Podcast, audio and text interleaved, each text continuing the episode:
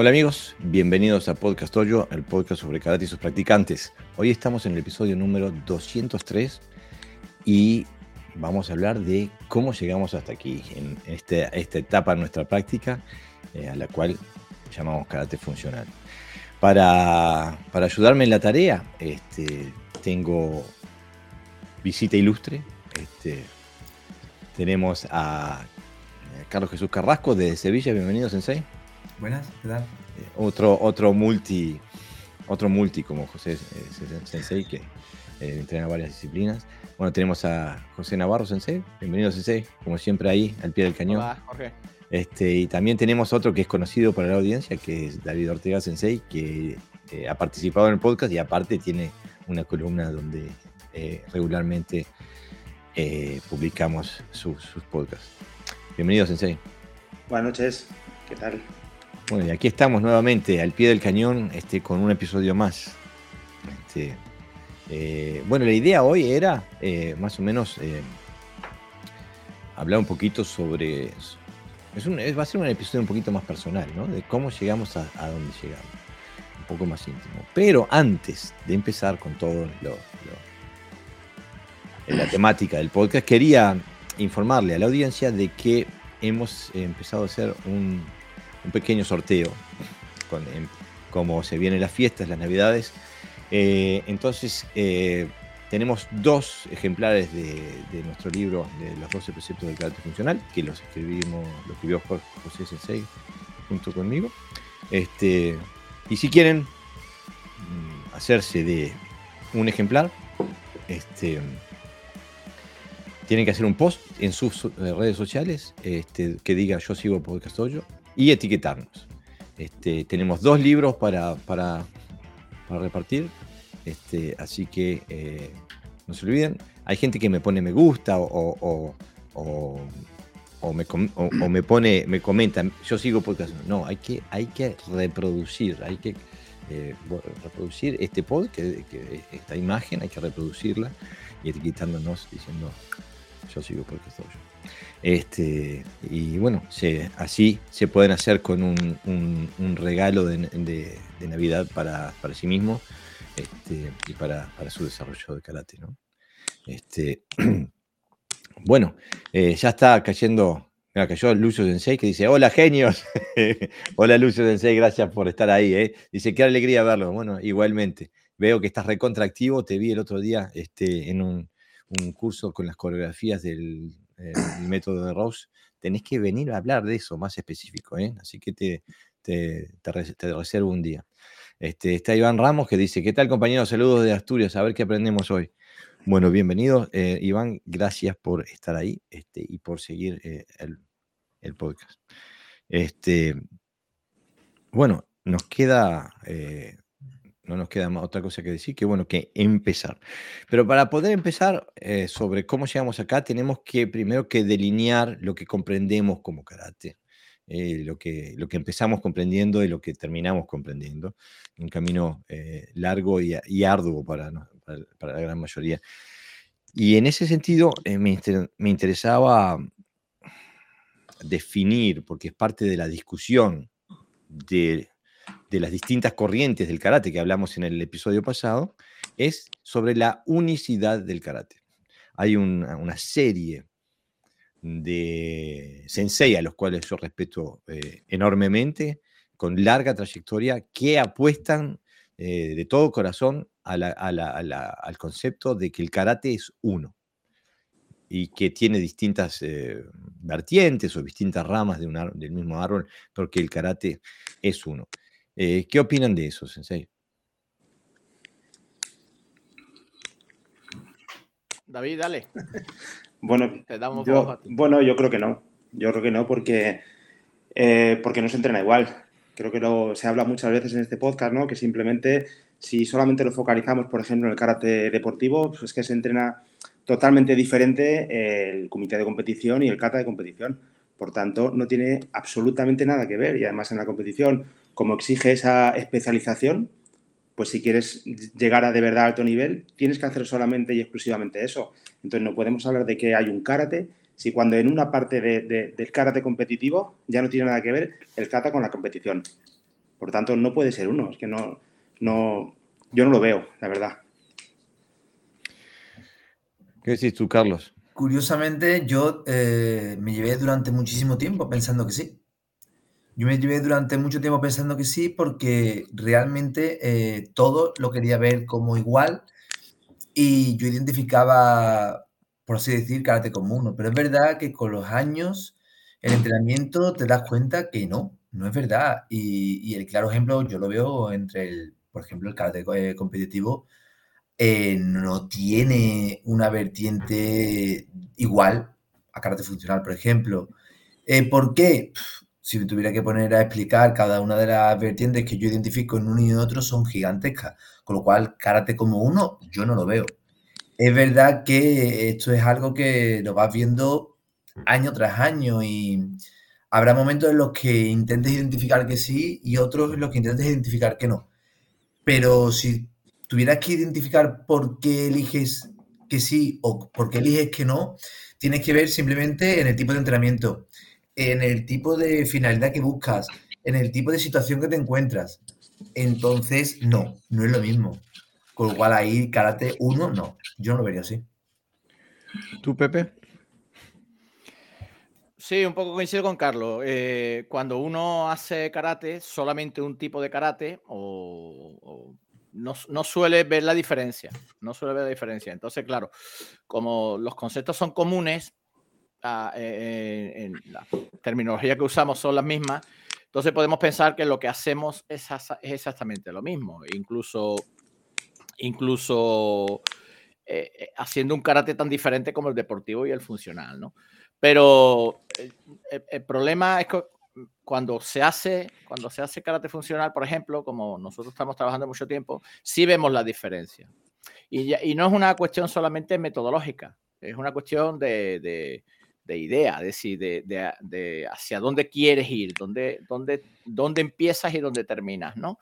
El karate deportivo ya sabemos Estamos hablando de karate deportivo, pero podemos nombrar otro tipo de karate, ¿no? Llámale tradicional, lo que quiera. Los objetivos del karate deportivo son conseguir ganar una competición y tiene un tiempo de duración determinada. ¿Cuánto tiempo de duración determinada tiene? Pues lo que aguante el cuerpo del, competidor, ¿no? Mientras que el karate funcional o el karate más, más original es todo lo contrario. Es decir, cuando el deportista decae, el maestro de karate más, más clásico eh, es cuando empieza a madurar, ¿no? Porque se necesita muchos años de maduración para trabajar determinados aspectos. Luego, en cuanto a los otros karate, claro, si tú has hecho varios karate, para ti es lo mismo. Pero que sea para ti lo mismo no significa que sea lo mismo el karate. Y ya de esto ya no estamos, estamos reiterándonos, ¿no? El otro día en una clase, eh, claro, tú no estuviste porque estabas en el tema de, la universidad, hicimos un, estudio. Dijimos, vamos a trabajar un karate tradicional, con sus quijones, sus katas, como se hacen habitualmente, que nosotros lo conocemos porque venimos de estilos, ¿no? Nosotros no hemos nacido ahí de la nada, tenemos nuestros propios sistemas, nuestro estilo. Y hicimos incluso las aplicaciones que se suelen hacer habitualmente. Y después le dimos, dijimos, ahora vamos a trabajar karate funcional bajo la perspectiva de la metodología funcional. Y ahí es donde se vio realmente la diferencia, que no es un mismo karate. Totalmente diferente. Es, como eh, tú crees que eh, un naranja y otro naranja son iguales hasta que los pones al lado y ves que las tonalidades varían, ¿no? No hay nada exacto. Y, y si se investiga sobre esa idea, nos vamos a dar cuenta que no existe. O sea, es que a veces no existe ni siquiera similitud. Simplemente ¿Por qué? Porque se trabaja desde otra perspectiva, que ahora quizás lo, hablaremos, ¿no, Jorge? Mm. Más específicamente. Sí, eh, para mí lo que es, importante, mm, quizás lo que quiero hacer es expandir un poquito el pensamiento que venías dando ahí, Pepe, es que hay puntos de coincidencia entre el karate funcional y especialmente el karate deportivo de kumite, eh, para diferenciar con el karate deportivo de kata hay algunos puntos de coincidencia, eh, especialmente a nivel psicológico, eh, el hecho de, plantarte delante de alguien que no sabes y la adrenalina y todo eso. Em, eh, y también en cuanto al trabajar con su agresividad, etcétera, nuevamente a nivel psicológico.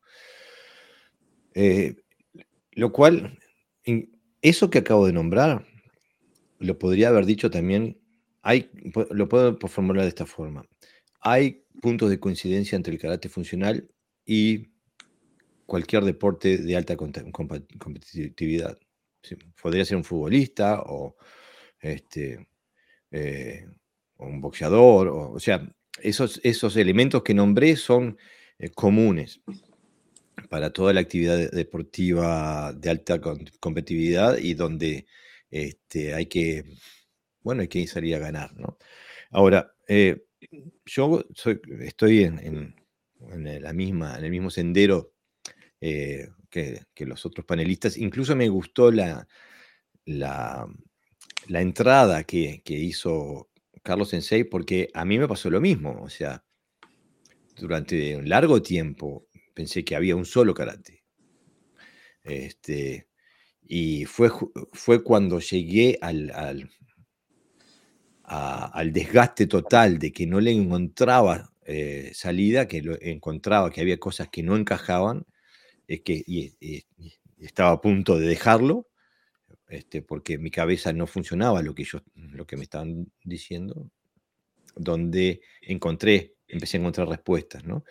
Pero, pero sí, este, creo que desde el punto de vista, de la perspectiva de, los que estamos dentro del, karate funcional, el karate no es uno, porque hacemos em, actividades diferentes. Simplemente tenemos un gui, eso lo tenemos en común, pero hacemos actividades diferentes. Cuando entramos al dojo, en el, sobre el tatami, hacemos cosas diferentes. Por eso eh, no hablamos solamente de karate, sino que hablamos de karate funcional, para, para que la gente que, eh, que quiera ver nuestra actividad sepa que es otra, que es diferente, ni mejor ni peor, pero diferente a la actividad que tiene lugar en el tatami sobre la gente que hace eh, karate tradicional o karate moderno, o hace karate de competición, sea kata o sea comité, etcétera, etcétera. Es otra perspectiva y las actividades que llevamos son diferentes. ¿no? Mira, eh, em, nos escribe Henry Planos que dice un saludo de Carolina del Norte. Henry, siempre ahí vos al, pie del cañón, gracias por estar ahí. ¿eh? Eh, Lucio Sensei dice, quiero, quiero coordinemos. Bueno, cuando termine el episodio, coordinamos, hacemos, arreglamos un momento para hacer un episodio sobre el de Rose Method. Ramón Cruz dice, buenas noches, saludos desde Galicia. Vamos arriba a Galicia, vamos a ver, bien ahí Ramón por estar ahí. ¿eh? Antonio de Pedro Rojo dice, un abrazo desde el ensanche de Vallecas. Este, así que España todavía. ¿eh? ¿eh? gracias Antonio, gracias por estar ahí. Facebook User dice, saludos desde Chile. Vamos arriba a Chile. ¿eh? Iván Cuesta dice, hola a todos, sus saludos de Segovia. España está a full hoy. ¿eh? eh vamos arriba, Iván. Este, después Antonio dice que Sensei Cucaña está deseando saludaros. Bueno, muchas gracias. Saludos.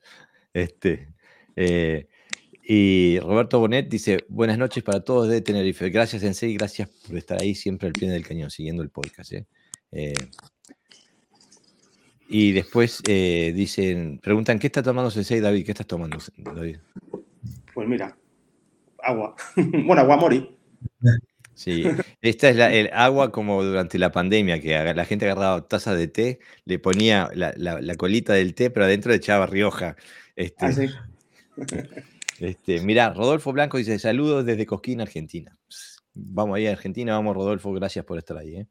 Eh, bueno, entonces, pero, pero lo que, para explorar un poquito lo que decía Mirá, y cayó Salva Sensei. Salva Crespo dice, buenas noches a todos. Esta vez esos saludos de Liverpool. Salva Crespo, desde Liverpool. Bueno, hoy ganó Liverpool en Londres, ¿eh? vamos arriba. Este, eh, bienvenido Sensei, gracias por estar ahí. ¿eh? Este, y Facebook User dice, saludos desde México, Ernesto González Barrio. Vamos arriba, México. Este, gracias por estar ahí. Porque alguien en la previa del, del podcast me dice, pero ¿quién quisiera entrenar algo que no sea funcional? Y me parece una buena pregunta, porque, bueno, lo que, lo que viene, eh, lo que no, es, no, se dice explícitamente en esta pregunta es que todo aquel que entrena karate entrena algo funcional. ¿No? Este, eh, Hay 100 millones de, personas que entrenan karate. ¿Quién, quisiera entrenar algo que no es funcional? ¿No? Este, y es una, es una buena pregunta porque pone, em, pone en evidencia dos cosas desde mi, perspectiva. Primero, pone en evidencia de que la persona que, que hace la pregunta cree que el karate normativo, por así decirlo, es funcional que es funcional desde el punto de vista de que funciona eh, de acuerdo a la, información que viene en los catas y que aplica esa información en la, defensa personal. Este, y también parte de la base de que todos los que entrenan quieren entrenar un karate funcional, lo cual yo pongo en duda. Porque eh, la gran mayoría de los 100 millones de personas que entrenan karate son niños. Y yo no creo que se le pase por la cabeza a un niño pensar si es funcional o no es funcional, sino que entrenan lo que les dicen y por lo general para las competencias, un karate deportivo, ¿no? Digo, eso es lo que veo yo. ¿Qué, qué me dicen ustedes, compañeros? Bueno, por ejemplo, yo ahí eh, pienso mucho en que de los millones de personas que entrenan karate, eh, posiblemente muchos lo que busquen simplemente sean sentirse bien creando posturas. Porque tengo compañeros eh, de hace ya muchísimo tiempo que me han dicho, ah, eh, yo practico karate y, hago unas técnicas perfectas. Y yo siempre le, le, preguntaba, pero ¿para qué quieres hacer una técnica perfecta? Hombre, si no haces una técnica perfecta no estás haciendo karate. Y a mí me hace pensar mucho en un ejemplo que le digo a todo el mundo, y yo es un ejemplo que lo tengo muy genérico. Eh, si tú quieres aprender a nadar. Tú puedes aprender a nadar perfectamente. Te pueden enseñar cómo moverte, cómo tirarte al agua, cómo evitar que te ahogues, pero eso no significa que sepas nadar. Eso no significa que yo te cojo, te tiro en medio del océano y ahí tienes unas situaciones que tú no estás acostumbrado a trabajar o entrenar en un, en un sitio donde te dediques a eso. O sea, yo te tiro en el agua, en medio del Atlántico, y te puedes encontrar un montón de animales que te pueden atacar. Te puedes encontrar con un frío muy fuerte y no seas capaz de moverte con ese frío. Puede ocurrir que haya corrientes que te lleven. Puede crear succión eh, o te puedes llevar allí mm, dos horas que tú no puedes estar todo el tiempo, con lo cual realmente hacer posturas no lo es. Entonces, bueno, que tú busques como que el karate sea siempre funcional, depende. Habrá personas que no quieran ni siquiera entrar en contacto uno contra otro. El concepto de comité, el, concepto, de interaccionar con otra persona, es decir, sentir en tu piel el contacto de un impacto, de un golpe, de una patada, de un golpe de puño, de un cabezazo, de una proyección, de lo que sea, no quieren. Y ellos consideran que eso no es karate. Entonces, yo creo que no todo el mundo considera que la funcionalidad se encuentre en todo lo que se hace, en todo lo que se hace o en todo el concepto de karate. Yo creo que mucha gente lo que buscan es hacer una técnica perfecta porque consideran que hacer un kata bonito es hacer karate. Independientemente de lo que signifique o de lo que puedas sacar de ese kata. Entonces voy a ser el, abogado del, diablo acá. Em, porque este es un argumento que, viene a menudo. Eh, pero digo, yo conozco un sensei que hace karate tradicional, que hace nada más kata con kumite y es una bestia, los mata palos a todos. Él es, eh, extremadamente funcional. Eh, ¿Cómo se le responde a eso? ¿Matar a palos a qué te refieres? Exactamente. Es, un peleador nato. Eh, eh, en, combate contra quien se ponga sale siempre airoso. Y entrena Kata con Kumite. ¿Pero sus alumnos también? No, te estoy refiriendo a esta persona. Ah, bueno, habrá que ver a sus alumnos también, como, como si, son capaces de hacer eso. Porque a lo mejor él tiene un talento innato, pero no. Claro, a eso es lo que voy. Una cosa es la capacidad personal del individuo y otra cosa es la metodología que se utilice. Para mí, una metodología que se utilice tiene que eh, generar consistentemente los mismos resultados. O sea que tiene que que generar siempre un, tipo de alumnos, ¿no? Este, con, con diferentes capacidades, ¿no? ¿Qué decís, Pepe? Te veo pensativo. No, sobre el tema de que la siempre que, hablamos en, demasiado así contundente, pues caemos en errores, ¿no? Porque si, una, si esa persona que ha dicho eso da clases, él, sabe que no todo el mundo va al karate buscando la funcionalidad ni le interesa y etcétera, etcétera. Y hay estilos, estilos enteros donde buscan otra cosa, mm. ¿eh? que están más pendientes del tema del budo que del jutsu. Y en el caso del Shotokai, el 90% de las personas que están en Shotokai eh, no buscan la funcionalidad y la eficacia dentro del karate, lo ven incluso una aberración. Eh, tanto es así que, por ejemplo, el hikite tan famoso de agarrar, mm. Se piensa que hay que dejarlo relajado porque dejarlo apretado es violento. ¿no? O sea, hay una forma de pensamiento hacia el budo y no hacia el jutsu. Mm. Y ese 10% que no he nombrado se ha ido porque no encuentra, porque no encuentra dentro de ese estilo eh, lo, eh, eso del karate funcional, porque no se busca simplemente. O sea que ahí ya tenemos un montón de gente y ni hablamos de la gente que hace un karate deportivo, que lo que le interesa es la competición y disfrutar de la competición y en su pensamiento no está la, la, pelea. Mm. Luego, eh, uno, uno, el problema que tiene es que como sacamos grado, tenemos cinturones, ahí, ahí va como añadido, ¿no? de, la eficacia, mm. es decir, yo soy sexto dan, se supone que eres eficaz, ¿no? Pero no es cierto, lo que te hace eficaz es la, la, metodología. Y una metodología muy acorde a lo que tú buscas, ¿no? A la defensa personal. Y siempre, además, una metodología donde los, las herramientas o los recursos sean tan potentes que tú seas capaz de vencer a alguien superior a ti. Que eso lo olvidamos. Y, y, el karate que se trabaja en el dojo siempre está el que gana en ventaja. Es decir, que el otro es más débil. Para eso no hace falta entrenar. Justamente, este, muchachos, eh, acá la buena educación no sirve. Eh, tienen que, quieren decir algo, tienen que decirlo, no tienen que esperar, porque si no, no hablan nunca. Este, eh, pero completamente de acuerdo. Lo, que apuntaba Carlos Sensei ahí era justamente en la, diferencia entre la habilidad y el conocimiento, que es enorme, es, es enorme. A mí me pueden decir, mira, dentro de un mes vas a dar un, eh, un, examen sobre, como le decía David el otro día, sobre cómo funciona un carburador. Si me das un mes, voy a sacar la nota máxima. Ahora, no me pidas que arregle el carburador, porque no voy a tener la habilidad de hacerlo. Este, o sea que conocimiento es una cosa y habilidad es otra. Hay gente que tiene habilidad innata, bien afortunados ellos, hay pero para el resto de nosotros tenemos que, que pasar por primero acceder al conocimiento y a metodologías que nos permitan generar la habilidad. Y por eso decimos que el karate funcional es diferente, porque tiene un conocimiento y unas metodologías diferentes.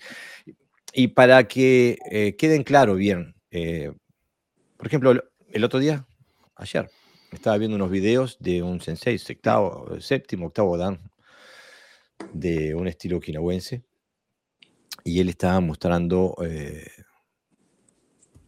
situaciones de defensa personal, me imagino. Son videos que aparecen en, Instagram y TikTok y eso. Y uno de los videos muestra a alguien que lo agarra con las dos manos, con las dos manos le agarra una mano. Y él haciendo diferentes llaves para liberar ese brazo que estaba, eh, estaba atrapado. Y para mí eso era un ejemplo eh, clásico, así, casi que arcaico, sobre sobre la diferencia entre el karate funcional y el karate normativo. Porque el karate normativo se enfoca, eh, está completamente enfocado en la técnica, como decía Carlos Sensei hoy también decía, la técnica perfecta. El karate funcional se, se pone, se enfoca en la táctica. En una situación de que alguien me agarra con sus, sus dos manos, me agarra una mano, digo, pero me queda una libre, digo, eh, vamos arriba, pam, pam, pam, pam, en vez de estar haciendo llaves para poder liberar esa mano. Eh, si el hombre me agarra un brazo con sus dos manos, me está dando una ventaja táctica, es un regalo táctico que ni Papá Noel te lo puede hacer. Este, y, lo, hubiera explotado inmediatamente. Pero en el karate normativo se ignora las, ventajas tácticas porque lo que se busca es aplicar una técnica específica. ¿no? Este, y entonces los ataques se hacen cuando se demuestra la, capacidad defensiva, los ataques son para que la defensa funcione. No, eh, ¿no? Entonces, eh, la gente piensa, bueno, si tengo esta técnica, ¿cómo, qué le puedo hacer para que esto funcione? Y es lo que muestran. En, cambio, el karate funcional no, le interesa eso, ni, se concierne, nunca entramos a pensar en, ese tipo de cosas, ¿no? Este, pero es típico de que nos hagan la, técnica perfecta. Eh, yo recuerdo en un, examen de Dan, me parece que era mi segundo Dan, cuando el examinador me, me corrigió la mano de estar ahí a estar ahí. Dos milímetros.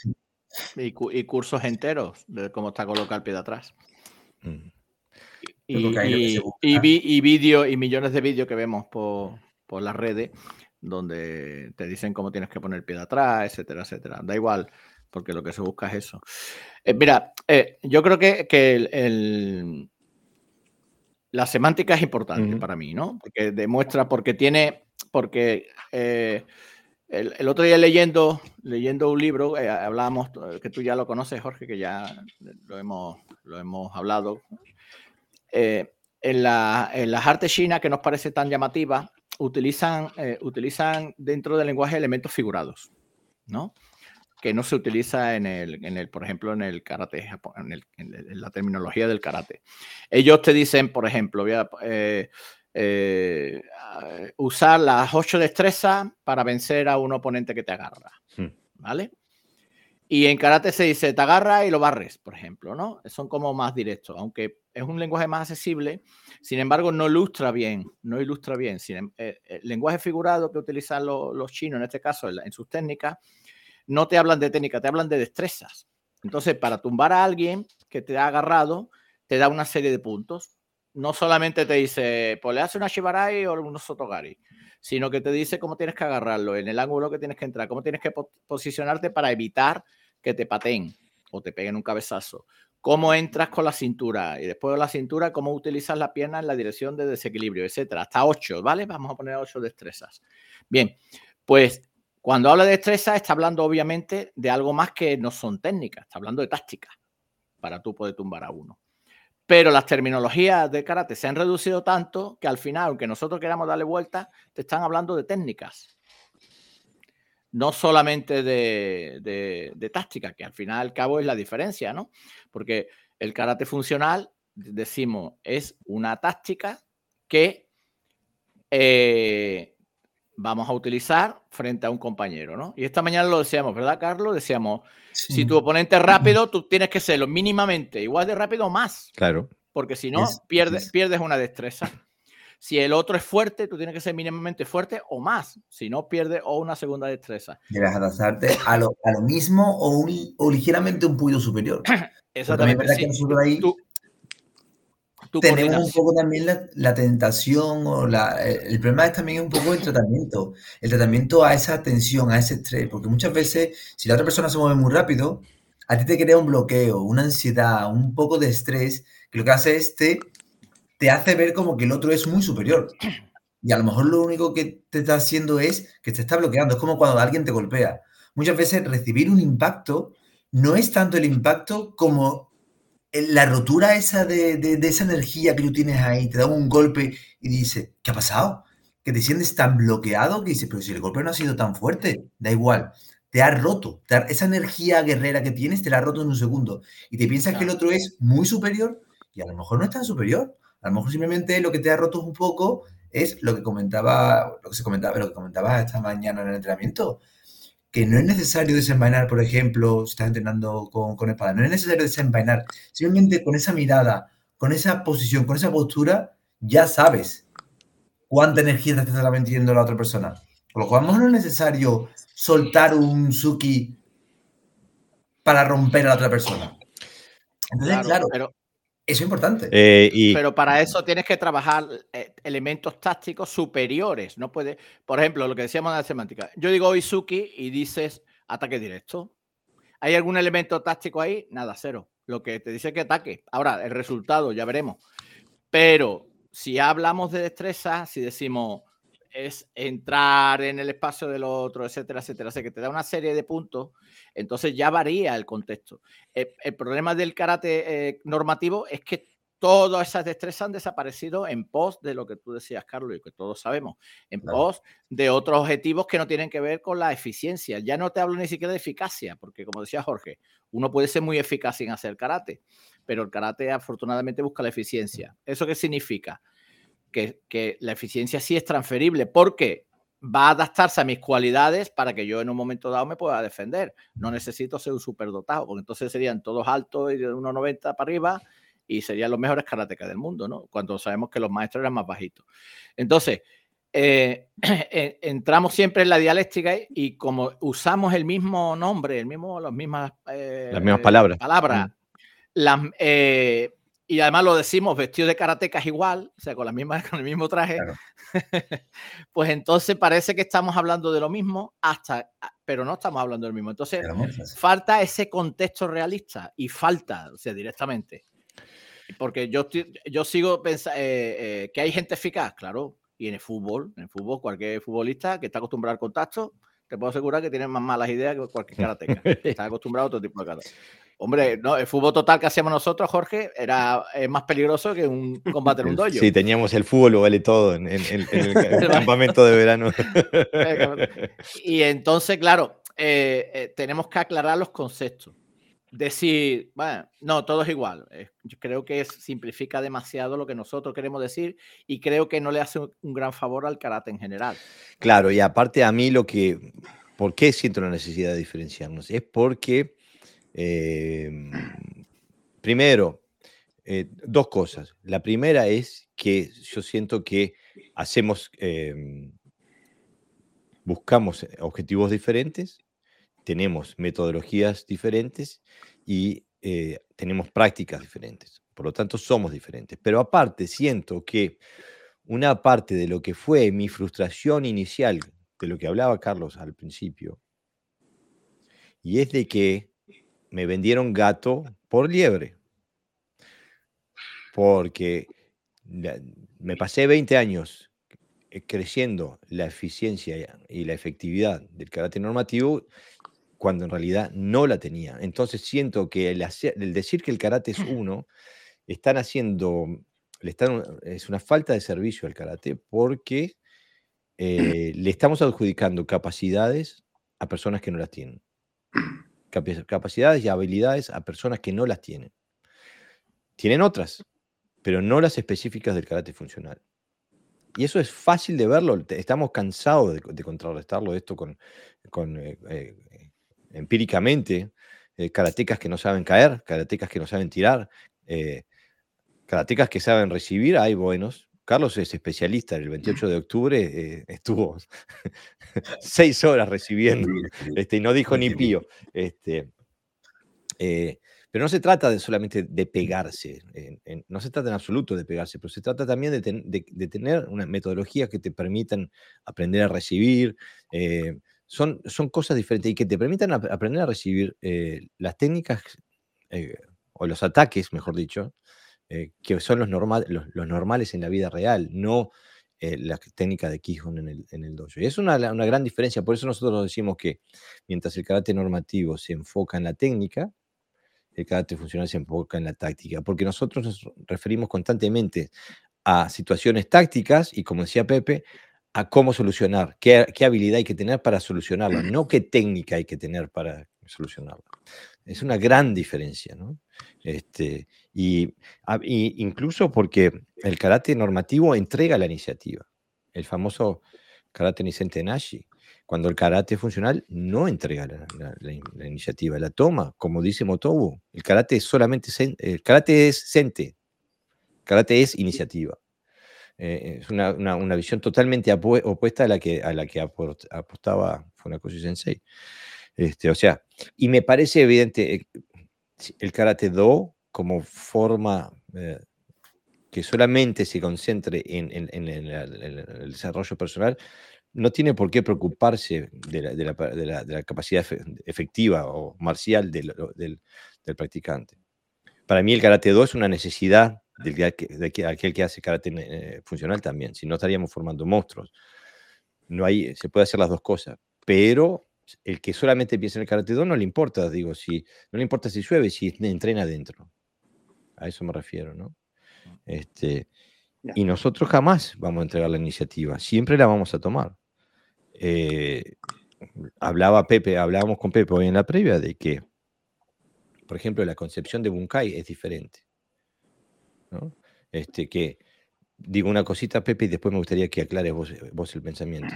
Eh, la gran mayoría de las personas confunde el resultado del trabajo de Bunkai con el proceso de Bunkai. Bunkai quiere decir desglosar en sus componentes. La connotación es analizar, comprender. Ese, desglosamiento se hace para comprender. Es un análisis. La gente cree que ese proceso confunde ese proceso con el resultado de ese proceso, que es buscar una aplicación en las técnicas del kata. El bunkai es el proceso de analizar el kata. el resultado le podemos llamar kumite, le podemos llamar como, como tegumi o como quieramos.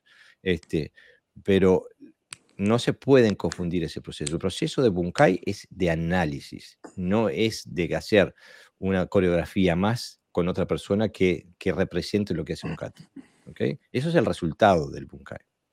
Y Pepe, ¿te animás a hablar un poquito sobre, sobre e, esta idea sobre de lo, de lo que es el Bunkai en referencia, a la diferencia entre intenciones técnicas a situaciones tácticas. Claro, el, el, Bunkai tradicional que conocemos todos, que hemos conocido y que ahora ya no trabajamos afortunadamente, es un Bunkai basado en las técnicas. Decir, eh, en las técnicas específicas del kata, tal como están representadas a nivel eh, eh, técnico, o sea, a nivel estético.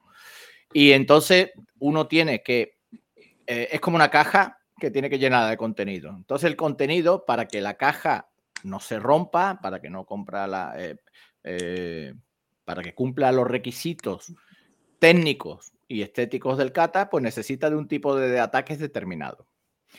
Y entonces se trabaja en base a eso. Entonces a veces se se intenta dar nivel a ese bunkai haciendo la misma técnica, pero más rápido, más fuerte. Y la respuesta es la misma, es decir, ante A, B. Un ataque específico. Y además se incluye dentro de un contexto de kata exclusivamente. Después no se puede transferir ese conocimiento hacia, hacia fuera. Eh, ¿Por qué? Porque le faltan los elementos tácticos. ¿Cuáles son los elementos tácticos? Lo que hemos hablado antes yo no sé lo que tú me vas a atacar. Como no sé lo que me vas a atacar, no te puedo defender con una técnica de un kata. Lo que tengo que hacer es tomar, anticiparme. Mm. Anticiparme. Eso en primer lugar. Eh, ya partimos de un punto de vista donde ya la defensa desaparece como tal. Con lo cual ya no es un intercambio de técnicas, sino que es el que mejor utilice en ese momento la táctica es el que gana. No tiene que, y sobre todo porque incluso, incluso, no solo no sabemos que nos va a atacar, sino que, puede ser muy fuerte o muy poderoso o muy rápido. No podemos esperar. Entonces, el, problema es de intención. Cuando alguien me ataca una técnica, es fácil de defenderla, una técnica de karate preestablecida. Pero cuando me ataca con toda su intención y yo no sé lo que me va a atacar, yo no puedo tener una respuesta técnica, tengo que tener una respuesta táctica. Así de claro. Y si no tengo los recursos tácticos, pues pierdo. Pero el kata eh, que, se, que se ve eh, normalmente, el bunkai que se ve normalmente, está diseñado para que gane, para que gane el que hace el kata. Pero, pero voy a ir un poquito más allá. El otro también está haciendo kata. Claro, te está atacando con técnica de Quijón. Está atacando con técnica de Quijón. O sea, los dos están haciendo catas. Está, lo que pasa que es un kata preestablecido para que yo pueda utilizarlo en mi kata preestablecido.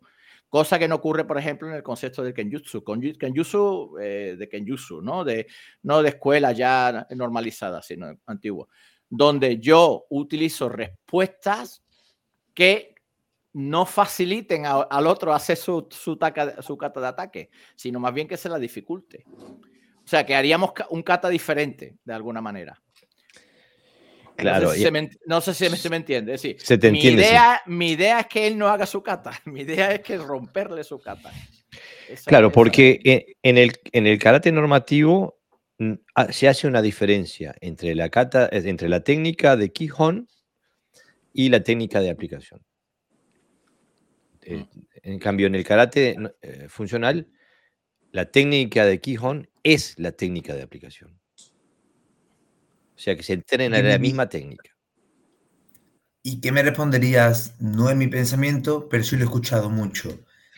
Ante la pregunta de entonces, Bunkai es solamente válido como, eh, a ver cómo lo explico sin que modifique mucho la, la pregunta. Para que sea Bunkai, tiene que ser exactamente la técnica del kata. Porque Bunkai es aplicar las técnicas del kata. Me encantó esa pregunta. La literalidad. Es que la he escuchado muchas la Literalidad, no, la como que la literalidad, eh, ya, no es, ya no es el Bunkai. Porque... Ya no, es que no es así. Es que tú no puedes aplicar en ningún momento, puedes aplicar exactamente las posiciones técnicas. Es que no. Es que no es posible. Pero que va más allá de si lo puedes o no lo puedes es que el cat es, una visión infantil de lo que es un kata. Claro. El kata no es un, eh, grupo de técnicas eh, que tienen que tener una coreografía que le tienes que encontrar una respuesta eh, técnica, ¿no? el, kata oscuro, el, atacante invisible, como hay algún que otro sensei que habla de eso. Eso es una fantasía post-fabricada, no prefabricada, post-fabricada para argumentar la propia ignorancia. Lo digo con, todas las, letras y que vayan a buscar algún kanji que, pase, que, les encaje para poder explicar esto, que, este, a ver si, si, lo logran. Porque lo que se trata es de, que, ¿cómo se, se entiende el kata? El kata es un sistema. Es como que decir, pero que eh, aprender el abecedario y, con todo su sistema de ortografía y, y, de, gramática, etcétera, y que tiene el abecedario y decir, ah, pero le tengo que encontrar una aplicación a la, letra A. Pero escúchame, estamos hablando de un sistema. las letras eh, ganan o, reciben significado semiótico cuando las, las juntas con otras letras por separado no tienen significado. Entonces, eh, lo mismo pasa con el kata. El kata es la expresión de un sistema, no es la aplicación de un sistema. Entonces, el que estudia el kata aprende las letras, aprende las palabras, aprende la ortografía, aprende la sintaxis, aprende eh, todo eso, ¿no? Y, la, y, puede, y lo puede utilizar como un idioma. Y los otros, este, los que ven el kata literalmente y el vulcán literalmente, lo que aprenden son frases. Es como que le dan, como cuando uno va a un país donde no sabe el idioma y le dan un librito con las, las, frases hechas, dice, eh, yo querer una cerveza. Eso es lo que sacan del kata. Entonces, eh, digo, es, es, la diferencia es abismal. Es tan abismal que imposibilita el, intercambio de ideas a, ese nivel. Claro, claro. Es que es un dogma que está tan, tan, tan arraigado que, intentar explicar esto que acabáis de explicar a, un karateca convencional, por así decirlo, es, muy difícil de explicar, ¿eh? Porque está eso tan, tan, tan enraizado, quizá porque, no sé, a nivel competitivo, pues al final la gente eh, se fija en los bunkais que se hacen en las competiciones y piensan que eso es eso pero yo, a, ver, yo, yo, no había escuchado esta forma de entender eh, los bunkais antes de conoceros. Y a mí me, me costó cambiar el chip, porque a, pesar de, de, que yo tengo la mente muy, muy abierta y demás, pero me, me, costó, me costó entenderlo. Ay, a ver, ¿se me oye? Sí, sí, sí. sí, sí, Ah, vale, vale, vale. Pues que, que, a mí, quiero decir que a mí me costó entenderlo, pero también te digo que cuando, cuando, cuando he entendido el concepto de entender el CAT, el bunkai de esta manera, me ha pegado un giro a, mi práctica, pero de tres pares de narices, pero brutal. Pero hay que, hay que verlo con una mentalidad también, también abierta, ¿eh? porque esto yo, vamos, es un, es un que está súper arraigado en los, a, nivel, convencional. Claro, si se me permite, Jorge, y así quizás responda también a Rodolfo, que está haciendo una pregunta eh, sobre el tema. Eh, mira, en el kata, imaginaros que viene un barrido, un agarre y un barrido posterior. Entonces, si yo intento aplicar eh, desde el aspecto técnico, puramente técnico, la interpretación literal de cómo viene en el kata, ese barrido, pongámosles un Sotogari, una Shibarai o bueno, o Koushigari, lo que queráis, eh, me encuentro que yo necesito que el otro esté pasivo para yo poderle hacer esa, esa reacción, ese, ese proyecto, esa proyección, perdón. Pero sabemos que alguien, cuando estás agarrado a alguien, cuando agarras a alguien, si no agarra a tu hijo, a ver lo que hace. Lo primero que va a hacer es no dejarse tirar, es, es, es moverse constantemente. Con lo cual, yo ya no puedo interpretar la, la técnica tal como viene en el kata. No puedo estar estático y desde ahí hacer un barrido.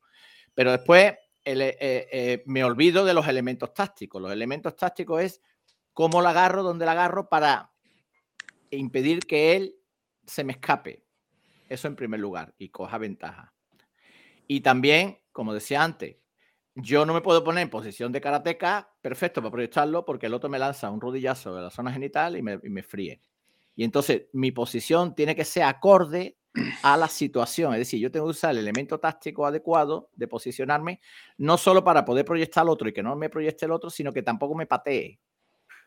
Y eso tiene que ver con la función de la técnica y no con la estética de la técnica. Pues la mayoría de la gente hacen barridos, eh, eh, la interpretación del barrido tal como viene la técnica en el kata. Eso sí, no, sin, sin, bajar el peso, le hacen, el barrido lo hacen a la misma altura que se hace un Oizuki cuando debemos de bajar el centro de gravedad, la posición cambiar, etcétera, etcétera, ¿vale? Entonces, eh, e, el problema de, que alguien no quiera ver eso, eh, a mí me preocupa especialmente. Porque como volvemos a la pregunta inicial, ¿por qué alguien quería encontrar algo que no funcional? Pues, pues no lo sé, o sea, habría que preguntárselo. ¿Por qué, ¿Por qué hace alguien algo que no es funcional? Porque nunca lo ha puesto a prueba solamente con sus compañeros. Y evidentemente es fácil, es fácil con un compañero que, bueno, que siempre va a colaborar algo, ¿no? Pero no quiero dejar la literalidad todavía, porque en un sistema, un sistema que viene encapsulado dentro de un kata, o sea que tiene una, una tiene un espacio limitado donde expresar todo un sistema, eh, no te puede eh, explicar todas las variantes técnicas de una técnica, no te puede explicar todas las variantes tácticas de, una técnica. Entonces, ¿qué hace? Te eh, pone, en, eh, te pone un ejemplo. Entonces, si te, viene en un kata, te viene un barrido, te vinieron todos los barridos. Te vinieron todas las aplicaciones técnicas del barrido y te vinieron todas las aplicaciones tácticas del barrido. Este, eh, o sea que lo que está haciendo el creador del kata es introducir en el sistema el concepto barridos. Barai, Ashi Barai, por ejemplo, o, el barrido que sea. Te viene con un Ashi Barai, bueno, te puso todos los barridos. Entonces, el Bunkai debe explorar las distintas variaciones de barridos en distintas situaciones tácticas. Es, como decía Pepe Sensei, ah, me está pateando, ¿cómo, cómo puedo hacer para contrarrestar una, una, patada frontal con un barrido, una patada circular. Me está intentando barrer él, ¿cómo hago yo para contrarrestar con un barrido? O sea, de repente el kata te explotó y de tener una, de tener una sola solución, él me hace A y yo le hago B, y por Dios que no haga C porque no sé qué hacer, porque no me viene en el kata, tengo todas las soluciones posibles dentro del espectro técnico de los barridos. Eso es lo que nosotros vemos como un kata. Eso es un kata sistémico. Entonces, la literalidad en el bunkai es el analfabetismo en el kata. ¿No? Mirá, este, tenemos a la, audiencia abandonada. Este, menos mal que Pepe reaccionó ahí con la, respuesta, la pregunta de Rodolfo. Este, eh, pero vamos, vamos a retroceder un poquito. Este, después dice Facebook User, dice muy buenos temas, Sensei.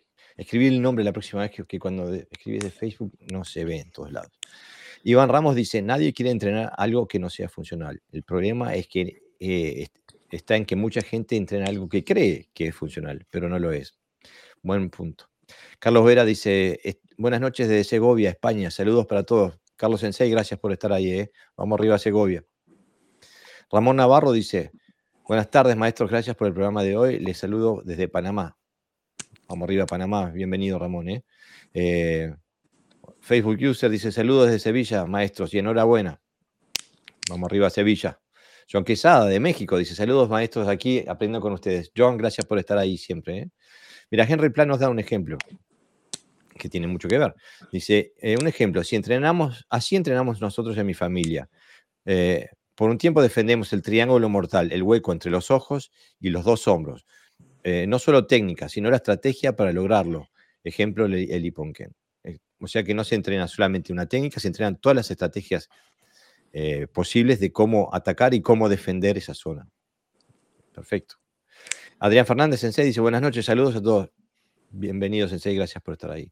Rafael Ángel Bostelo dice, Os, saludos desde Uruguay, el cerro. Vamos arriba el cerro, vamos arriba, mi paisito. Eh. Bienvenido, Rafael. Eh, José Luis dice, buenas noches, saludos desde Mejorada del Campo, Madrid. Bienvenido, José Luis, gracias por estar ahí. Eh. Mariano Carrasco, Sensei, dice, buenas noches, amigos. Un abrazo desde Huesca, Nambudo. Vamos arriba, Nambudo, vamos arriba, Huesca y vamos arriba, Mariano Carrasco, Sensei. Bueno, este... Bueno, entonces, ¿qué les parece si empezamos a la parte personal, a ver, porque está todo bien, eh, los conceptos y las técnicas y, los bunkai. Este, eh, bueno, para que antes de empezar, John acaba de escribir un, comentario más. Dice: aplicar el jutsu o la aplicación verdadera al karate es llevar a la realidad, a la realidad el mismo, como lo realizaba Motobu Sensei, un karate verdadero para situaciones verdaderas. Buen tema el de hoy. Justamente, Sensei, a eso es lo que buscamos eh, llegar, ¿no? Tener ese tipo de, capacidad, de, habilidad. Eh, ¿Qué les parece si empezamos con los invitados, eh, no los fijos como José, este, no los de, los de piedra, este, pero, pero los, nuevos que están aquí hoy? Yo soy el actor secundario bot, ¿no? el, que siempre matan, ¿no? en la película.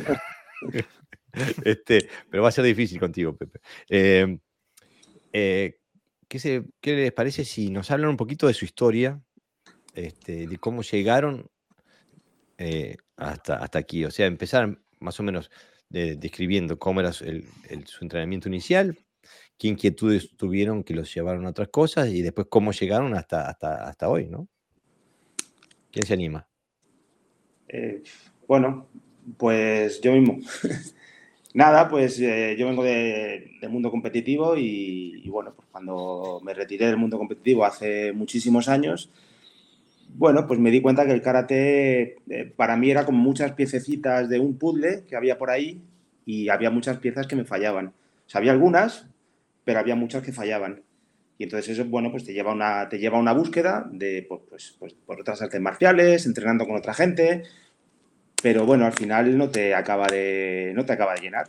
Te, te, das cuenta que te, que te, faltan ciertas cosas. Y al final, pues por esa, por esa búsqueda, por esa frustración o por esas inquietudes, al final, bueno, pues eh, yo por mi parte llegué al, al karate funcional a través del, del, podcast, por supuesto, y me recomendó un maestro que tengo de Wing Chun, me recomendó eh, uno de, los, de vuestros podcasts. Eh, y a partir de ahí, bueno, pues me, me, me, hizo ver el karate de una manera distinta como yo, como yo lo veía, que caía mucho de los dogmas de los que habláis vosotros hasta la saciedad. Porque yo creo que es que para salir de esos dogmas lo que tienes que hacer es, salir de la burbuja e ir a entrenar a otros sitios, con otra gente, con otras artes marciales, sobre todo cuando, a ver, yo estaba en el equipo nacional, a nivel competitivo tenía un nivel, pero cuando sales de esa burbuja te, das cuenta que hay otras cosas y que, tú eres bueno en una parte, pero en otra no. Y dices, joder, ¿y por qué me faltan a mí cosas, no? y a partir de ahí te pones a buscar, te pones a buscar, te pones a buscar, lo dejas todo ya por perdido. A mí el, el, el, Wing Chun que sigo practicando es un Wing Chun muy funcional en el sentido de que, de que habláis vosotros. Eso me llevó a esto y bueno, pues os conocí y bueno, empecé a escucharos. La verdad que me cuadró mucho, me dio mucho que pensar, me dio mucho que, que tirar dogmas, que tirar torres, cosa que a mí no me, no me supone ningún problema ni me supone absolutamente ningún, ninguna frustración. Yo creo que tirar, quizá por, yo soy fisioterapeuta y con las terapias y con la gente es tirar dogmas todo el rato. O sea, que a mí tirar un dogma para ser mejor no me, no me supone ningún, ningún problema. Y a partir de ahí, bueno, pues os conocí y poco a poco pues me fui, me fuisteis captando y bueno, y ahora entreno con, entreno con vosotros, ¿no? Y la verdad que estoy pues encantado y, aprendiendo y disfrutando y, en ello estoy. Recuerdo, bueno, es una práctica que todavía sigues después de cada, de cada podcast. Eh, al otro día sé que, que caen cae el comentario tuyo, ¿no? Este, pero recuerdo eh, los, primeros tiempos donde venías con muchas preguntas este, eh, y muchas y críticas también, ¿no? Este, incluso eh, me llevó a hacer, tengo, lo tengo por ahí un archivo con tus preguntas y, tus ideas, este, porque realmente le sacabas jugo al podcast, parecía que lo estudiabas y sacabas, tocabas nota, el otro día venían, venía la, ¿por qué esto? ¿Por esto? ¿Qué quiere decir? ¿Por qué? Este, eh, y bueno, eh, quiere decir que tienes una mente súper inquisitiva, ¿no? Eh, es que vosotros habláis de, o sea, habláis de conceptos que tenéis ya muy interiorizados, pero para alguien que viene de fuera, que viene de un, carácter normativo, o sea, hay muchas veces que, a ver, espera, espérate, a ver, dale pause, dale para atrás. ¿Cómo? ¿Cómo? O sea, a mí, a ver, ahora mismo parece una estupidez, ¿no? Pero a mí me rompió la cabeza que esto no fuera una defensa. A mí eso me rompió la cabeza, ¿eh? Hace, hace un tiempo. No, lo, que, lo que te hubiera roto la cabeza es si lo te intentabas usar como una, como una defensa. Eso sí, que te iba a romper la cabeza. Aparte, aparte, aparte, aparte. Pero quiero decir que son cosas que poco a poco te van abriendo la mente y te van, te van haciendo ver otro, punto de vista que te parece además pues muy coherente, la verdad. Y además es que muchas de las cosas que habláis es que eh, no es fácil acceder a ellas. Quiero decir que tú lees un libro y bueno, hay conceptos que, muchas veces son cosas de, antiguos maestros, que las traducciones son raras, que no se expresan bien, el idioma, no sé qué, y uno no sabe cogerles el jugo, ¿no? Y, yo creo que vosotros habéis hecho eso, ¿no? Exprimir eso y, explicarlo de una manera que, sea más, más sencilla, coherente y luego a través de la práctica. Y a mí eso, pues, me, la verdad que me enganchó mucho. Nosotros hemos hecho lo mismo que hacemos con la práctica, analizar. Sí, sí, sí. Simplemente eh, eh, nosotros teníamos una información limitada y, porque mm. no porque fuéramos torpes, sino porque estábamos buscando en sitios inadecuados. Eso suele pasar. Si, si tú no sales de tu estilo, pues tú conoces toda la línea de maestros y todo lo que dicen ellos de pe a pa, pero ya no sabes nada más, ¿no? Entonces es un conocimiento cerrado, eh, cerrado a tu, a tus intereses. Es como el que nunca ha salido de, su barrio o de España, ¿no? Piensa que nada más que el, mundo que existe es el de su país, pero no es cierto. Pero tú la actitud que tienes es la correcta, es decir, no entiendes algo, intenta explicármelo, eh, te lo intentamos explicar, después puedes estar en acuerdo o en desacuerdo. Que puede ser por pura lógica, porque tú no busques eso, o simplemente por, porque no te interesa, ¿no? Pero, pero no, desafortunadamente no ha sido la mayoría de los casos. Casi siempre nos han querido callar. Es decir, no digas esto, no vaya a ser que la gente se despierte como si fuéramos políticos o fuéramos, eh, estuviéramos en contra del karate. Y eso no, lo que nos ha hecho es reaccionar más fuerte, porque eh, la gente olvidaba que estaba hablando con karatecas, ¿entiendes? Y el karatecas funcionales, que no nos echamos para atrás porque nos peguen un yakuzuki en la boca del estómago, todo lo contrario atacamos con más fuerza. Entonces, quiero decir que, sería bueno que la gente dijera, oye, nosotros estamos accesibles, jamás hemos, no hemos contestado a nadie que nos, que nos ha preguntado. Y cuando he tomado, hemos tomado medidas drásticas es porque es, eh, han entrado en, temas personales y de insultos que no lo vamos a consentir, evidentemente. Vamos, a nadie, absolutamente, ya también para que lo vayan teniendo claro. Entonces, estamos aquí para, hacer un tipo de karate. Si alguien tiene ese conocimiento, pues nosotros bienvenido, porque la verdad es que eh, la comunidad de karate necesita de, más voces, ¿no? Que hablen de estas cosas. Claro, y nosotros no impedimos que el, resto del planeta haga lo que quiera. Lo que sí, eh, reclamamos nuestro derecho a hacer lo que a nosotros nos parece correcto. Pero una cuestión de que, que, lo hablaba eh, el otro día con David, ¿no? y que me parece que hay que resaltar, y creo que es, es, una, eh, es, un, es algo común para nosotros cuatro y necesario para los que se embarcan en este camino, que es una cualidad que, creo que los, cuatro tenemos, este, se la estaba resaltando David, porque especialmente si, si uno viene de una carrera eh, de karate, especialmente si tiene una carrera de élite exitosa como David Sensei, es muy fácil em, no es muy fácil, es natural crear una identidad en cuanto a esas victorias y esos logros. Y, em, y entonces empezar por este camino significa derrumbar eh, un montón de, conceptos, de verdades que uno tenía por ciertas, este, y, eso significa desconstruir una identidad también a nivel emocional. Eh, y eso es muy, muy duro. Eh, por eso yo estoy, hay cientos de personas que me siguen a mí de palabra, que quieren tener lo que tenemos pero no tienen la capacidad emocional de hacer lo que hacemos. Porque ese, ese proceso de desconstrucción es caro, es carísimo. Eh, y solo aquel que, realmente es 100% sincero en su búsqueda está dispuesto a, a, transcurrir ese camino, porque eh, si no, el que se cuelga en el estatus, se, se, cuelga en las medallas, se cuelga, no para que eh, eh, restarle importancia a eso.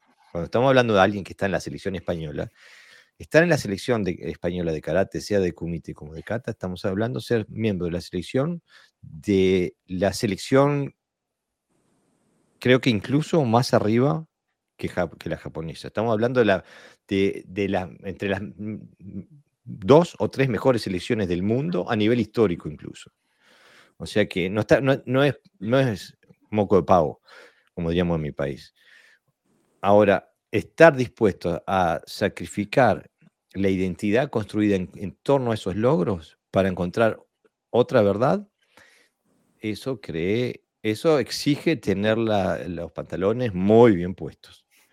Este, y a pagar un precio, ¿no? Y bueno, lo pagas en el día a día, eh, este, es increíble. Uno podría pensar, pero no puede ser, tengo 40 años haciendo esto y, me, corrigen esta pavada.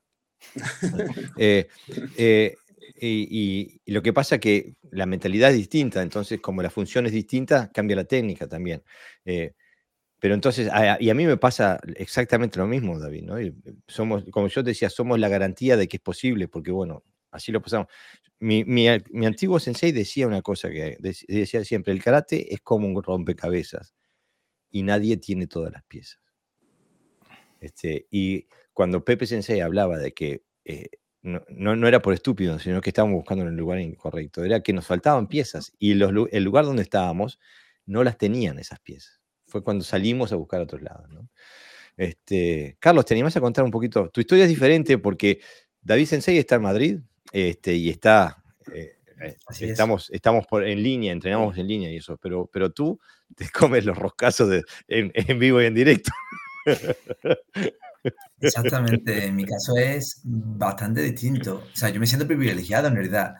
Yo llevo 30 años eh, entrenando karate, entre otras cosas, y, y, es verdad que yo toda mi vida, es decir, mm, empecé con 5 años, y, el karate que yo practicaba, eh, verdad que al principio entrenaba con Francisco Riveros de, de Atenshinkan. Y es verdad que eh, al principio dirigía mucho en el concepto, por eso había mencionado yo antes la técnica, la perfección en, en, la posición, porque a mí de chico yo nunca he practicado karate competitivo yo siempre iba un poco a explicar la técnica, me enseñaban la técnica, perfección en la técnica y que fuera eficaz la técnica. Pero claro, era una eficacia un poco, mm, bueno, llamémosla muy particular, porque al fin y al cabo te perfeccionaba, por así decir, en la posición.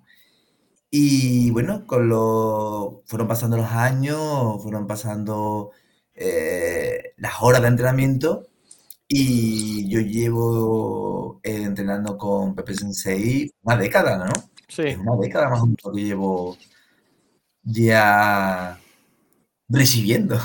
Entonces, yo me siento privilegiado en ese sentido porque he ido viendo toda esa evolución. En estos 10 años eh, he ido viendo también un poco toda esa evolución, el, en el análisis, en el estudio. Y yo como científico, porque yo en mi mundo laboral, eh, yo soy investigador y docente, Y yo realmente me centro mucho en analizar todo, todo lo que siento, todo lo que vivo, me gusta analizarlo en todas las situaciones. Y con Pepe Sensei, el dojo es un continuo análisis de la técnica, un continuo estudio de cómo mejorar, cómo aplicar, cómo buscar, qué buscar, cuándo buscar, qué posición, qué estrategia. Es una especie de, de evolución continua. Y claro, yo ahí, yo noto que me nutro muchísimo. Entonces, yo he ido viendo toda esa evolución en el curso, en el curso del 28, yo no solo... Eh, yo no ¿Te acordás de algo? Hombre, me acuerdo de, lo, que recibí. me acuerdo de todo lo que recibí. Y, y, a mí, para mí, también eso es muy importante. Porque realmente yo siempre he dicho que se aprende más. Suena muy mal, pero se aprende recibiendo. Sí, claro. Se aprende totalmente recibiendo. Siendo Uke, yo creo que es la mejor manera de identificar la, la técnica, la efectividad de la técnica y de ser capaz de, de, de estudiar cada situación. Porque no es lo mismo, y se explicó en el curso, no es lo mismo cuando me ponía con Pepe Sensei que me ponía con, con Jorge Sensei, que no tiene nada que ver. ¿Por qué? Por el tipo de cuerpo, por el tipo de interacción, por el tipo de movilidad. Eh, al fin y al cabo, tú qué lo que sientes, qué es lo que están haciendo. Entonces, yo he visto esa evolución y por eso realmente yo considero mmm, como que todo lo que tú vas sintiendo a lo largo de los años, desde pensar lo que es algo más, que es por eso que yo al principio de, del podcast decía, yo al principio identificaba un punto de vista del Cardes 1, ¿por qué? Porque es lo que me estaban enseñando desde el principio. Y he ido viendo año tras año toda esa evolución, la importancia, cómo va evolucionando desde algo más tradicional o desde algo más visual a algo más funcional. Entonces, todo ese paso de uno a otro eh, lo recibe mi cuerpo. Y yo creo que al fin y al cabo mi cuerpo es el que lo va, lo va notando. Entonces, bueno, yo ahí también noto que, vas evolucionando. Vas evolucionando y... Eh, en el evento del 28, eh, uno de los padres de los, de los muchachos que fueron conmigo desde Dinamarca este, me dice, pero refiriéndose a ti, dice, no, pero pobre muchacho, digo, porque yo te usaba de Uke, Pepe te usaba de Uke, estaba siempre, este, le digo, no, no, no te confundas. Cualquiera de los otros 40 que están ahí parados eh, entrenando, darías, daría su mano derecha por cambiar de lugar con él. Es un lugar de privilegio el, el de Luque. Porque justamente, como vos decís, el, que aprende más es el Luque y aparte es el, es el, eh, es uno agarra como buque a alguien de confianza que sabe que puede eh, manejar el nivel de violencia que, le, vas, que le, vas, a dar, este, que tiene la capacidad y la habilidad, no, tan, no solamente técnica eh, y física, sino también eh, emocional y psicológica. Y hiciste un trabajo excelente, excelente ese, ese día. Este, mira, Darío Shiel nos dice, hola estimado Sensei, saludos de La Plata, Argentina. Vamos arriba a La Plata, vamos arriba a Argentina. Bienvenido, Darío, gracias por estar ahí. Ahora, eh, yo trabajo con Daniel, eh, eh, con Daniel. Te cambié el nombre, David. Este, este, yo trabajo con David en, línea, nos encontramos una vez por semana. Trabajamos con el, el Kata Hakuchuru. Y yo sé que trabajas con PPCC, con el Sanchin, ¿puede ser? este... con el concepto de Sanchin, vamos a ser más, más concreto. No, no con la cata de Sanchin. Cata de Sanchin es la herramienta, ¿verdad, David? Supongo que te, pasa, que te pasará a ti lo mismo, ¿no, Jorge? La herramienta es Aragaki, ¿no?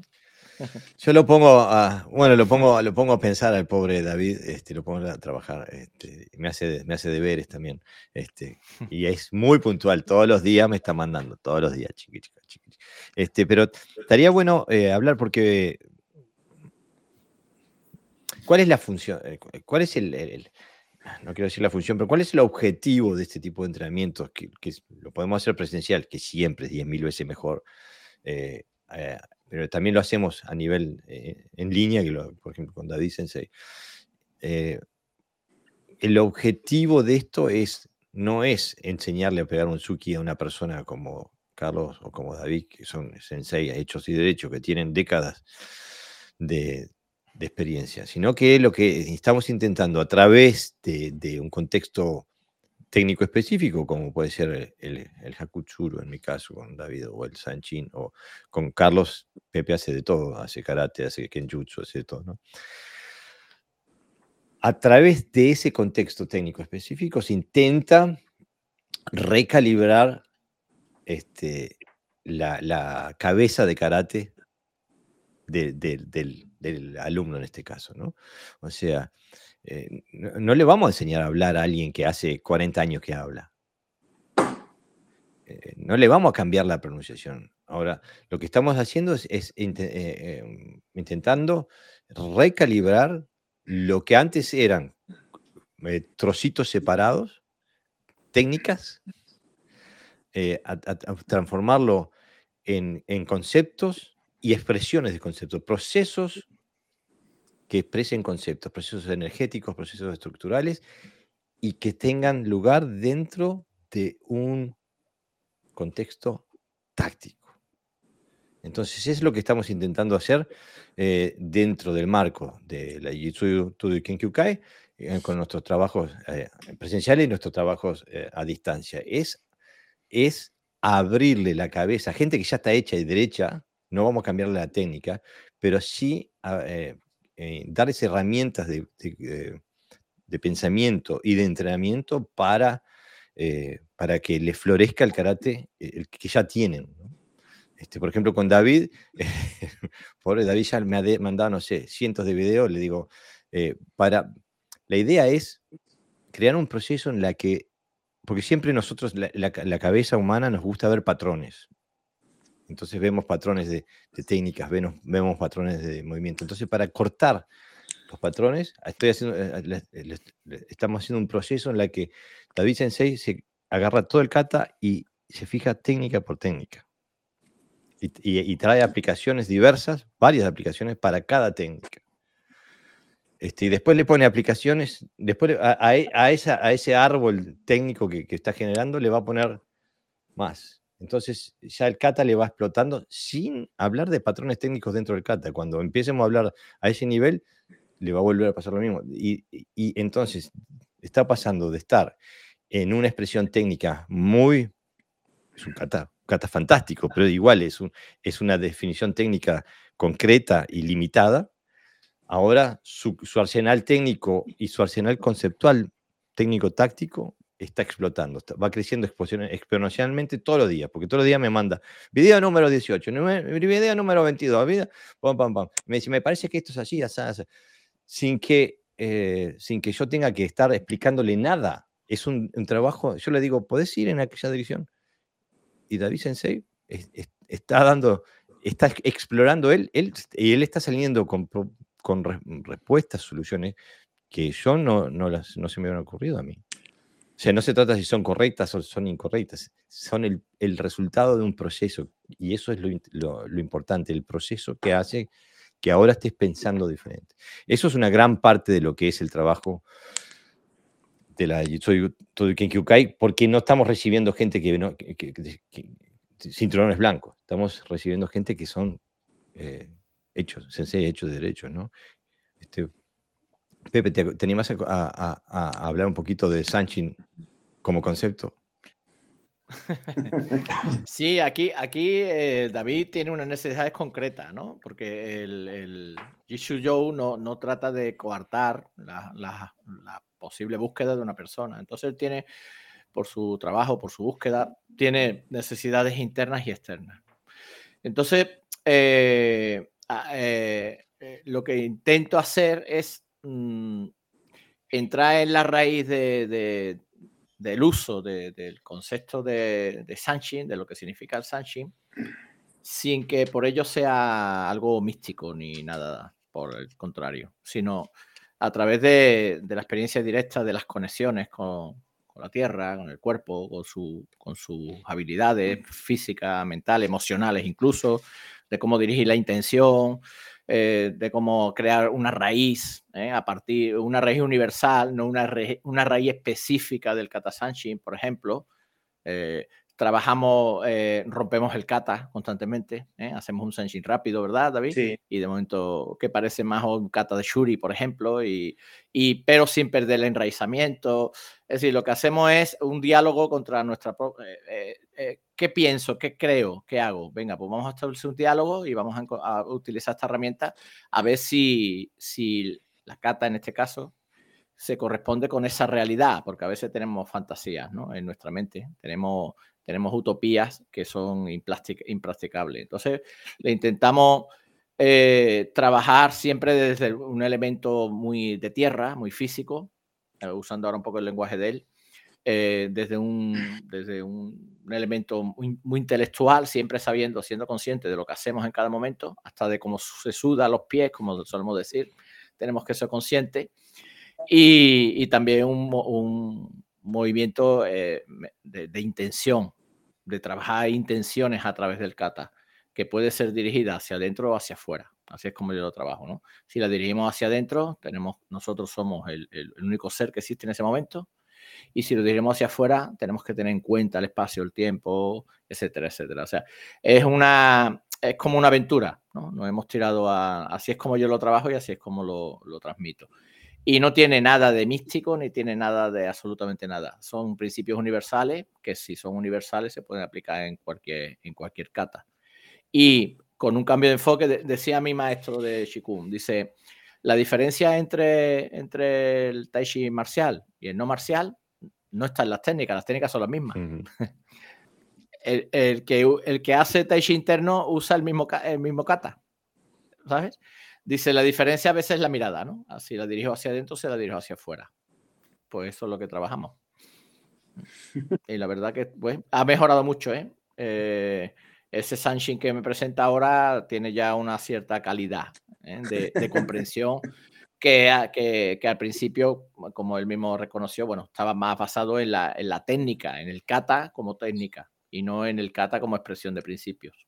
Es que salió de una manera natural de hablar con, con, Pepe y de pues, hablar, de mandarnos audios y, demás. Y como, como pregunto y me dais bola, pues, pues, al final una cosa lleva a la otra y al final, pues hablando con Pepe, que, que, joder, que, que Sanchin, me, me, gustaba mucho su concepto de Sanchin, que luego Pepe me ha contado que, su concepto de Sanchin coincide con, grandes maestros también, o sea que, es una forma de... A mí me, gusta mucho el ejemplo que me, me, comentaba Pepe, que era Sanchin es como un plato de, arroz blanco, ¿vale? Que tiene la base para todo. Ahora, dentro de esa base, tú añádele lo que quieras para enriquecer el plato que ya de por sí es rico. Mm. Entonces, bajo ese concepto y bajo esa definición que a mí me encanta, estamos trabajando a un nivel de, profundidad que está siendo un viaje, pero interesantísimo, pero interesantísimo, pero a todos los niveles.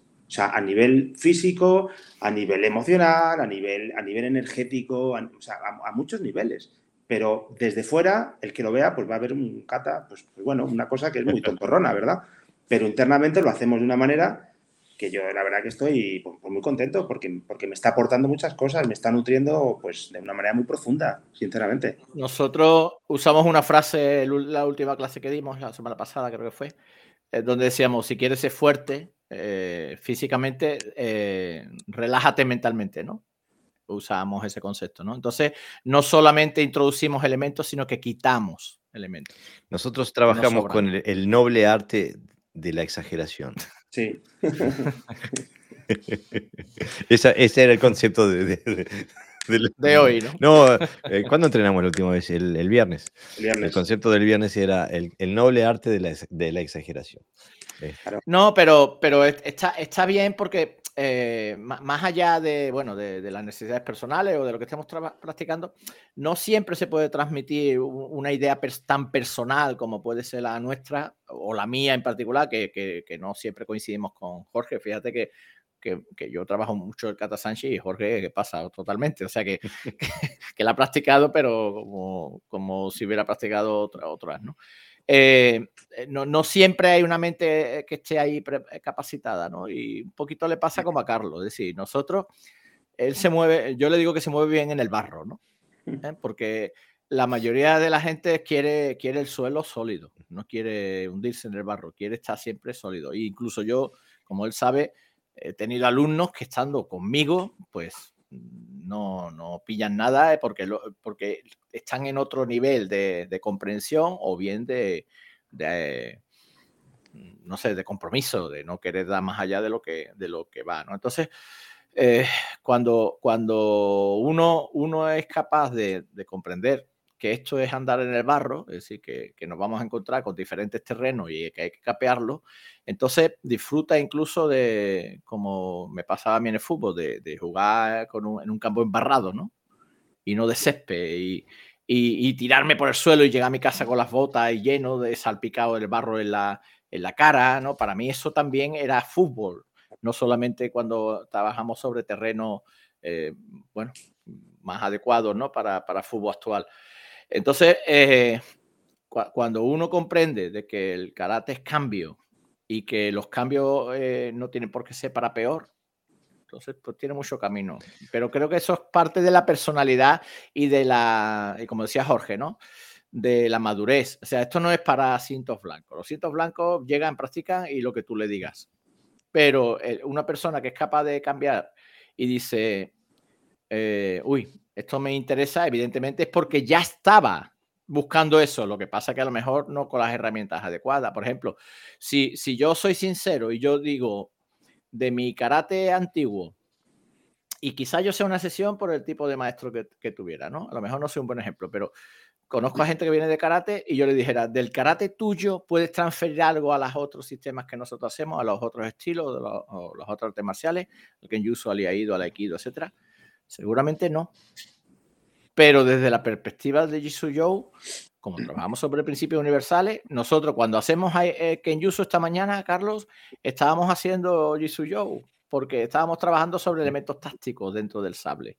A eso me refiero, ¿no? Entonces, se mezcla una parte de búsqueda, pero, pero el que busca es porque ya estaba en esa tasitura, ¿no? Ya veía, ya ha visto algo, es decir, ya ha visto que hay un horizonte que no, que ha, salido, como se dice en, teatro, ¿no? Ha sido capaz de, mirar más allá de, la primera fila, ¿no? Sino que ha visto todo, todo, el, todo el teatro en este caso. Eh, una de las cuestiones que me gustaría resaltar sobre el tema es em, que es una cualidad que tiene eh, muy bien desarrollada Carlos Sensei, que es la capacidad de adaptación. Eh, ¿Y a qué me refiero esto? Em, yo, toda mi práctica, ya hace décadas que va en ese camino, eh, yo no trabajo nunca, jamás, desde un punto de vista cognitivo, o sea, de, de estar de memorizando eh, crear patrones reactivos a que si él hace A, yo hago B. Jamás. Eh, yo trabajo desde la médula, o sea, yo nunca sé lo que voy a hacer. Eh, en, trabajo con la, receptividad, trabajo con la, a nivel neurológico, o sea que hago que trabajo con la, la, receptividad hacia la energía, la estructura del oponente y mi técnica sale a partir de eso. entonces, si se, me prende la chispita, ah, puedo ser medio peligroso en algunas situaciones. Eh, y mm, en el 28 estaba dando clases y estaba dando clases de qué podía pasar cuando la técnica no funcionaba porque el, oponente reaccionaba de forma natural. Este, y sin, sin, sin yo premeditarlo, le hago una luxación de cuello a Carlos que eh, a, uno eh, a uno que tenga una capacidad de, adaptación una centésima de segundo más lenta, lo desnuco ahí. Lo desnuco ahí. Este, tenemos que llamar a la ambulancia, a la policía y no, no vuelvo. Bueno, muchachos, nos vemos dentro de 25 años. Este, en cambio, Carlos entró, se adaptó y salió, eh, absorbió y salió. Este, y ese tipo de, de cualidades o de, habilidades. Eso es una habilidad que tiene que ser eh, entrenada, tiene que ser estudiada, tiene que ser comprendida, tiene que ser practicada. Eh, es una metodología concreta. Eh, es muy, es muy poquita gente, muy poca gente dentro del karate que entrena ese tipo de, habilidades porque siempre estamos preocupados de cómo le pegamos la cabeza al otro eh, y muy pocas veces tratamos, eh, trabajamos incluso desde el punto de vista cómo absorbemos una luxación de cabeza, por ejemplo. Y aparte no fue, eh, no, no fue que, yo le dije a Carlos, mira, ahora voy a hacer esto, te agarro de acá, te hago esto, sino que salió así, de la nada, ¡pum! Este, y él cabalgó esa energía, pudo absorber, eh, girar en el aire y caer con la cabeza todavía unida a su, su tronco.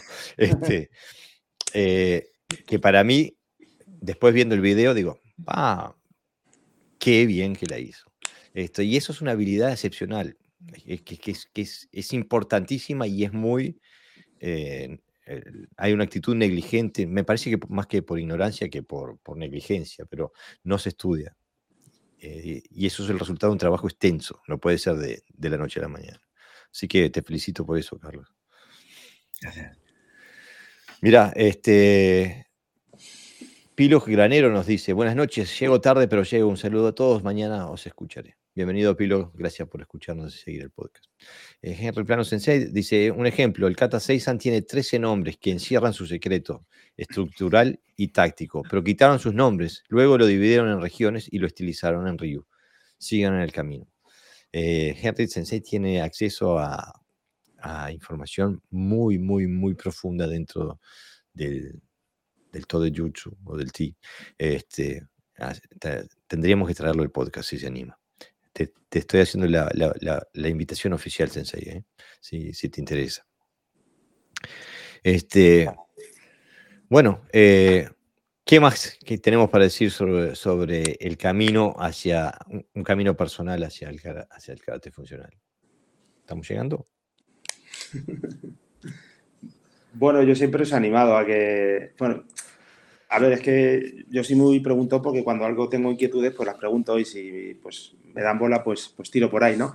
Pero yo siempre animo a la gente a que, y a, vosotros, ¿no? Que, a que eso que, tenéis tan interiorizado, vamos, yo no me considero nada especial. Yo, me, yo creo que hay mucha gente como yo con muchas inquietudes, pero que no sabe dónde mirar y dónde buscar. Y que si tienen la, la, suerte o, o, como lo quería llamar, de encontrarse con esta metodología y con esta forma de, tan coherente de entender, de entender el karate, pues que, que, se anime y que, y que, se, entre dentro del grupo y que interactúe. Y, yo os animo a vosotros a que, a lo mismo que, que hacéis conmigo, que hacéis con Carlos, que lo hagáis con más gente, que seguro que hay mucha gente, es que estoy convencido. Pero no, no es tan fácil, David. Lo que pasa es que vosotros sois muy humildes. Mira, eh, el Bhagavad ya lo decía, ¿no? Cuando decía Krishna de, de 100.001 que me, que, me, que me buscan, eh, eh, solo 100 me sigue, después solo uno me encuentra, etcétera, etcétera, ¿no?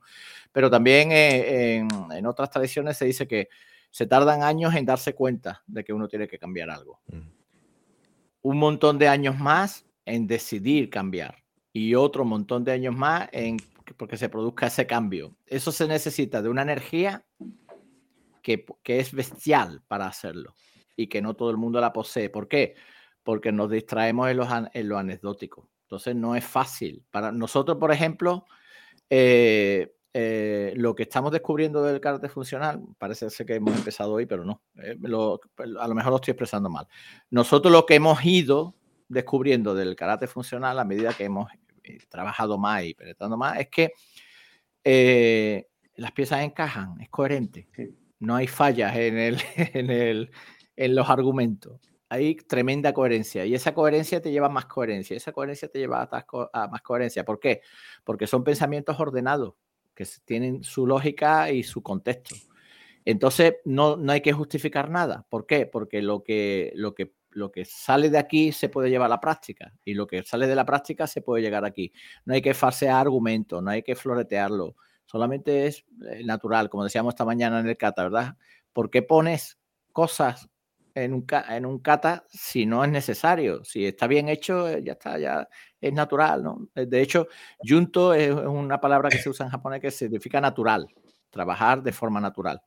Y entonces, eh, ¿Por qué se llama Junto el kata y no se llama mm. otra cosa? Algo querrá decirnos, ¿no? Ese nombre. Entonces, eh, eh, claro, cada uno trabaja la naturalidad desde el aspecto que conoce y alguna gente, por pues, su naturalidad la tiene un poco desvirtuada, digamos, ¿no?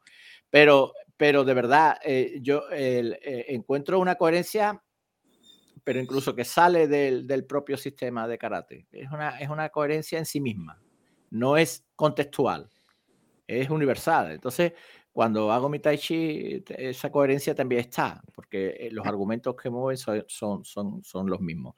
Cuando hago cualquier actividad, por ejemplo, ahora mismo estoy hablando de karate funcional y, me está sumando, no me está restando, no me está quitando energía. No tengo que estar demostrando constantemente que esto es bueno, que no es bueno. Cada uno que haga lo que quiera, ¿no? Porque a mí me aporta. Entonces, yo esa coherencia no la veía tanto en el, en el, en el karate que hacía antes. A pesar de que, ya te digo, como karate no, no es que hiciéramos nada raro, pero no había, no había eso, porque a veces cuando se empieza a trabajar mucho sobre la filosofía y decir frases bonitas, normalmente ahí hay, que dudar un poquito, ¿no? Porque le, quita coherencia a lo que hace. O sea, si tú estás pegando, si te estás pegando en un, en un tatami, ¿cómo me va a venir con una frase filosófica? Ah, si, es que, si es que estás haciendo cosas diferentes, ¿entiendes? Y porque eso forma parte del karate, no forma parte del karate. La coherencia es lo que forma parte del karate. Y las técnicas son coherentes. Por eso nos gusta tanto, porque yo creo que el karate es uno de los estilos más sobrios, estructuralmente hablando, que yo conozca. Porque yo, yo he practicado diferentes sistemas, entre ellos he hecho Shoei Fat, o sea, imaginaros, ¿no? Kung Fu Shoei Fat, que, que movimientos para acá, movimientos para allá. Bueno, pues el, karate tiene como esa finura de coherencia, pero en algún momento se ha quitado, se ha argumentado de otra manera, se ha falseado la realidad a favor de, a ver cómo lo voy a decir, quizás de gente no preparada, para no decir ignorante, de, quizás de gente no preparada, y entonces sea, como, como todos sabemos, el populismo es más rápido de difundirse que, que, que otras realidades, y es lo que ha venido y lo que ha calado y se ha perdido todo ese, toda esa gama, ¿no? Pero si yo, yo le incito a la gente a que, a que pruebe. Ya no te digo que lo haga ni que deje nada, sino que lo pruebe. Si lo prueba, le va a gustar seguro porque tiene buen sabor. Hasta ahí puedo llegar, ¿vale? El resto de los a vosotros. Bueno, mira, Henry Plano Sensei dice, gracias Sensei, esta es mi estancia en Okinawa del 3 de febrero hasta el 3 de septiembre. Eh, del 24. Pero aparte de mayo, un servidor vuelve a Okinawa definitivamente con la familia, pero sean bienvenidos en Yonaburo.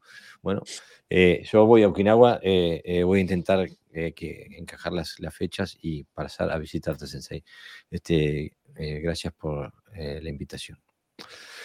Bueno, me parece que estamos llegando al final de este podcast. Este, la intención era ilustrar un camino desde un nacimiento normativo a un, a, un fin eh, funcional y cómo se puede llegar ahí. Este, y nuevamente apuntando a que el carácter funcional existe potencialmente dentro de todos, eh, dentro de todos los katas. Aquel que tenga un kata clásico tiene la, posibilidad de, de, hacer karate funcional.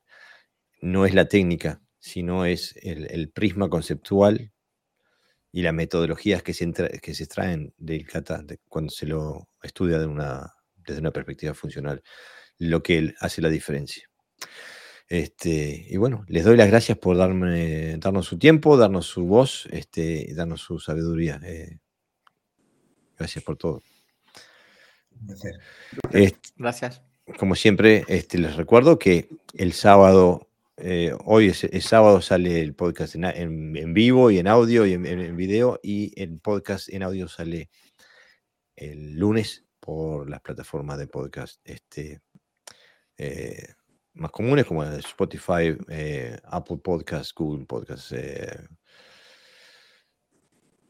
y no me acuerdo más, hay mucho más, Vivox también, por ejemplo, etcétera, etcétera. Este, de, Así que los invito a seguirnos y los invito a que eh, corran la voz y les cuenten a sus compañeros karatecas de nuestra existencia y les pasen eh, para que les pasen los enlaces, etcétera, para que nos escuchen y nos sigan y nuestro mensaje llegue a más gente.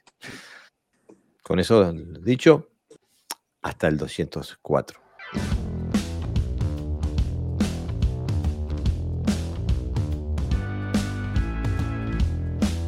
Sido todo por hoy. Espero que te haya gustado nuestro contenido. Eh, y si te gusta, eh, no te olvides de compartirlo con, en tus redes sociales, suscribirte a nuestro podcast en las plataformas de podcast y eh, de seguirnos en nuestro canal de YouTube y nuestra página de Facebook. sin más, nos vemos la próxima semana.